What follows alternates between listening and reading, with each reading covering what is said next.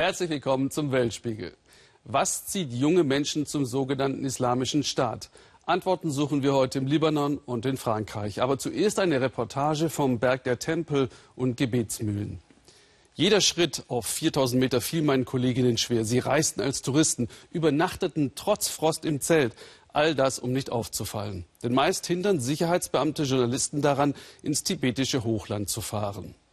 Dort in Larunga steht die größte Schule tibetischen Buddhismus weltweit mit Zehntausenden Mönchen und Nonnen. Ariane Reimers, Kamerafrau Karin Kriesel und Producerin Lilian Wu folgten dem jungen Dorji. In einem entlegenen Tal des tibetischen Hochlandes liegt Larunga. Im Zentrum stehen die prächtigen Tempelhallen an den Hängen auf 4000 Meter Höhe kleben tausende Hütten, die meisten aus Holz und Wellblech. Dorji, ein junger tibetischer Mönch aus der Region, lebt seit ein paar Monaten in Larungar.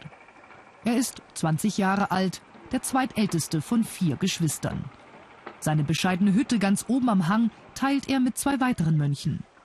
Sein Tag ist vom Studium geprägt 15 Jahre wird es dauern, bis er die höchste Prüfung ablegen kann. Als kleiner Junge habe ich gesehen, wie glücklich die Mönche sind.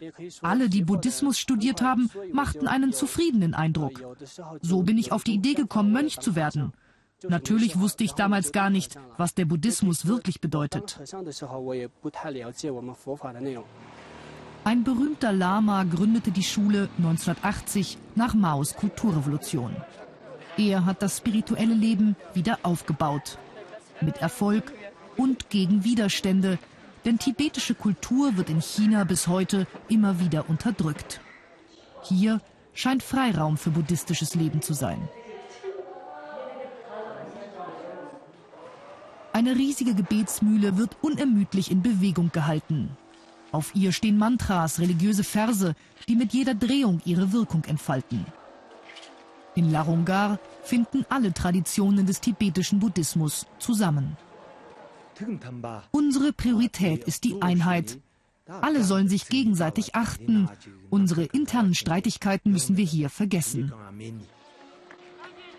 Am frühen Morgen.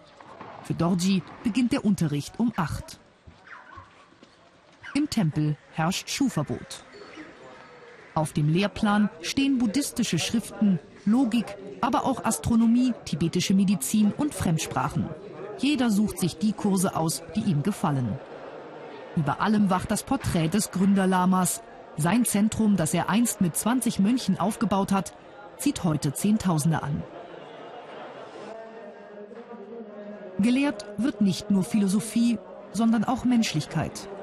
Die Ansprüche, die die Lehrer an junge Mönche wie Dorji stellen, sind hoch.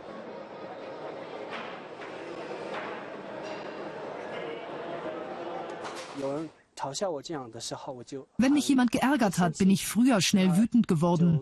Ich war ziemlich jähzornig. Aber seitdem ich mich mit dem Buddhismus beschäftige, ist das anders. Unser Lehrer hat uns beigebracht, allen gegenüber freundlich zu sein, auch wenn sie uns schlecht behandeln. So werden wir rücksichtsvoll und empfinden mehr Freude und Glück im ganzen Leben. Zum Studium gehört auch die Debatte. Die Mönche sollen die Lehrsätze diskutieren, lernen, wie man argumentiert, in der Diskussion die Wahrheit erkennen.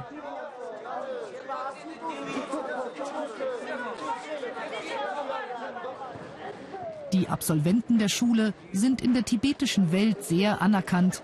Das Niveau ist hoch. Nach ihrem Examen gehen die Mönche und Nonnen in ihre Klöster zurück oder an ganz neue Orte und verbreiten dort buddhistische Lehren, ohne Eigennutz, mit voller Konzentration auf die Sache. Unsere Schule hat einen sehr guten Ruf, weil wir uns hier vor allem auf das Studium konzentrieren. Jeder kann die Schule besuchen.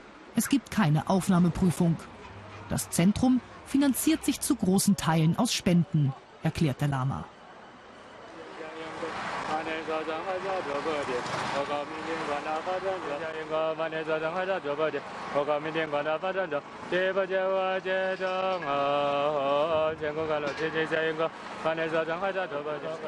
Bilder, die auch Touristen anziehen.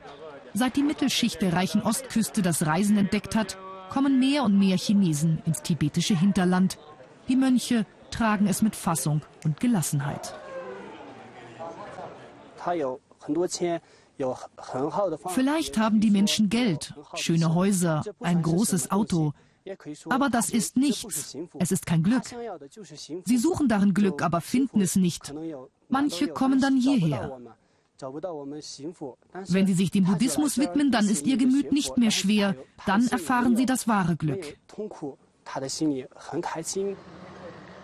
Auf einer der Anhöhen von Larungar steht eine große Stupa mit weiteren Gebetsmühlen. Mönche, Nonnen und Pilger aus allen tibetischen Gebieten Chinas umkreisen sie im Uhrzeigersinn.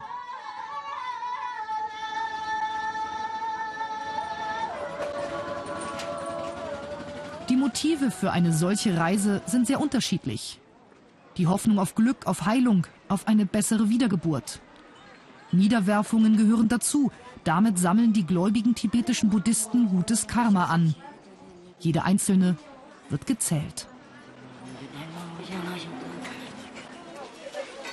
Die Mehrheit der Bewohner von Larungar sind Nonnen. Gleichberechtigt sind sie nicht. Im tibetischen Buddhismus gibt es historisch keine weibliche Linie.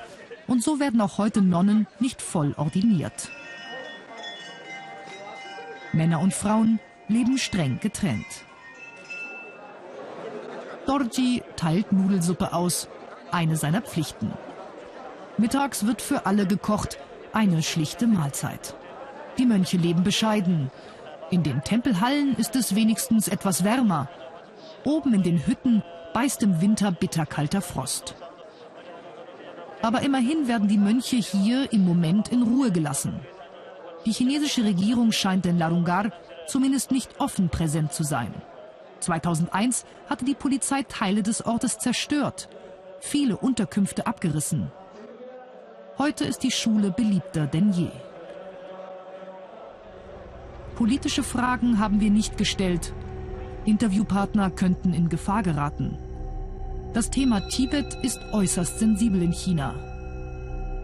Larungar wirkt faszinierend, ein Ort voller Ruhe. Hoffentlich täuscht das nicht. Auf weltspiegel.de hat Ariane Reimers eine Multimedia-Reportage mit tollen Bildern gepostet und gibt Infos zur Situation der Nonnen.